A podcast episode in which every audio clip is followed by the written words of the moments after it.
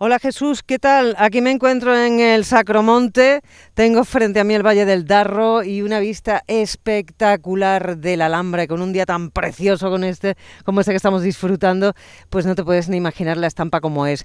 Vamos a visitar efectivamente una casa cueva y tengo conmigo a nuestra anfitriona que se llama Cookie. ¿Qué tal? Hola, muy bien, encantada de recibiros. ¿Desde cuándo vives en este sitio tan maravilloso? Pues desde el año 82. Desde el año 82 que se dice que se dice pronto, ¿no? Sí, sí, aquí he sido una de las pioneras de arreglar el barrio y bueno, que he, apostado por, por, esto. Pionera, pero tan pionera como que tiene unas cuantas de casas y, que son de alquiler turístico. Son sí, las, cuevas el abanico, las cuevas el abanico, que son viviendas de vacaciones de, de rurales y bueno, eh, la gente está encantada de que pueda haber un sitio así para venir, que tan diferente a toda la oferta que puede haber. Y las tiene llenas, así que tiene la gran amabilidad de abrirnos la puerta de su casa para que contemos un poquito cómo es una casa cueva. Yo lo que puedo decir es que desde fuera se ve un casoplón precioso, pero nada que mm, intuya que es eh, una cueva, pero resulta que sí, porque las casas cuevas de aquí del Sacromonte, cuéntanos un poco cómo son. Bueno, en principio, cuando decimos casa cueva es porque hacemos casa afuera también, aparte de las cuevas, mm. para poder poner los cuartos húmedos y, bueno, agrandar las cuevas. Entonces, cuando hay vivienda en ladrillo también, son casas cuevas. Entonces, la mayoría de la gente, pues, han eh, hemos hecho casas cuevas en el barrio, porque cuevas solas se queda a veces muy corto. Bueno, pues yo voy a intentar hacer una descripción em, de cómo es la casa cueva de, de, Cookie, hasta donde ella me deje, evidentemente. Entramos, tiene aquí como un porche precioso que, como te digo, se ve la, la Alhambra y es un sitio idílico y de, y de ensueño. Vamos a entrar en esta casa y ya pues eh, tienen la típica eh, forma, ¿verdad?, de, de, las, de las casas cueva. Em, las paredes muy encaladas. Sí. Qué bonita es.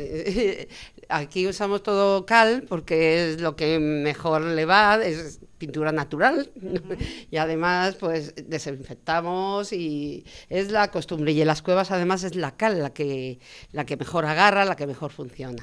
¿Y por qué las paredes son así como tan rugosas? Porque porque ese es la eh, cueva en sí la cueva, estás viendo que se ven piedras, se ven Aquí lo mismo no pillas cobertura. No, si, no te preocupes que sí que tenemos. Si tenés...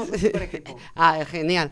Bueno, pues esto, esta es totalmente natural. Esta nada más que lleva la cal y la cal con, con marmolina, bueno, una mezcla que hacemos y, y, es totalmente natural. Hacemos los arcos, mirando siempre la seguridad y, bueno, y, mira que no huele, las mías las tengo muy bien rehabilitadas, mira que no huele a, cueva, a cerrado, Y, tiene una temperatura todo el año constante de unos 16, 17 grados. Qué maravilla. Sí, Aquí la ventilación es la que entra desde la, puerta, ¿no? Porque claro, como es una cueva ni ventana. Sí, y además tengo puestas ventilación forzada, que son extractores de humo que, lo, que pasan por un tubo y salen a la calle, y entonces se va renovando el aire siempre que se quiera poner. Oye, ya para despedir, vamos a hacer un poquito de historia. Eh, ¿Cómo surgen las casas cuevas del Sacromonte?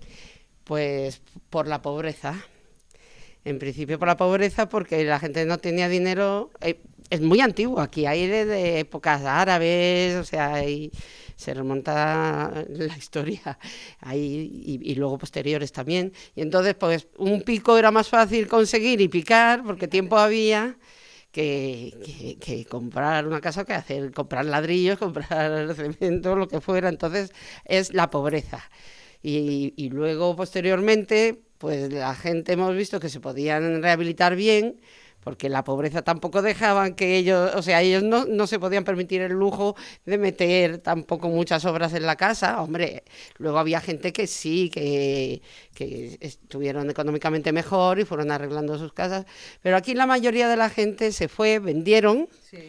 Y se fue pues esperando pues lo típico de que les den un piso, y por la administración. lo, que, ha ocurrido en otros sitios, en tantos lugares de Andalucía.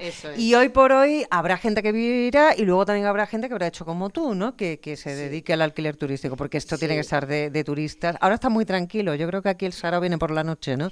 Eh, bueno, de todo. Ahora de día empiezan a pasar también turistas, excursiones, andando en bicicleta, en, de todo. Y, bueno, hay, hay ánimo por, por a todas horas. Cookie, muchas gracias por abriendo las puertas de tu casa. gracias a vosotros y bienvenidos a Granada. Un abrazo muy grande.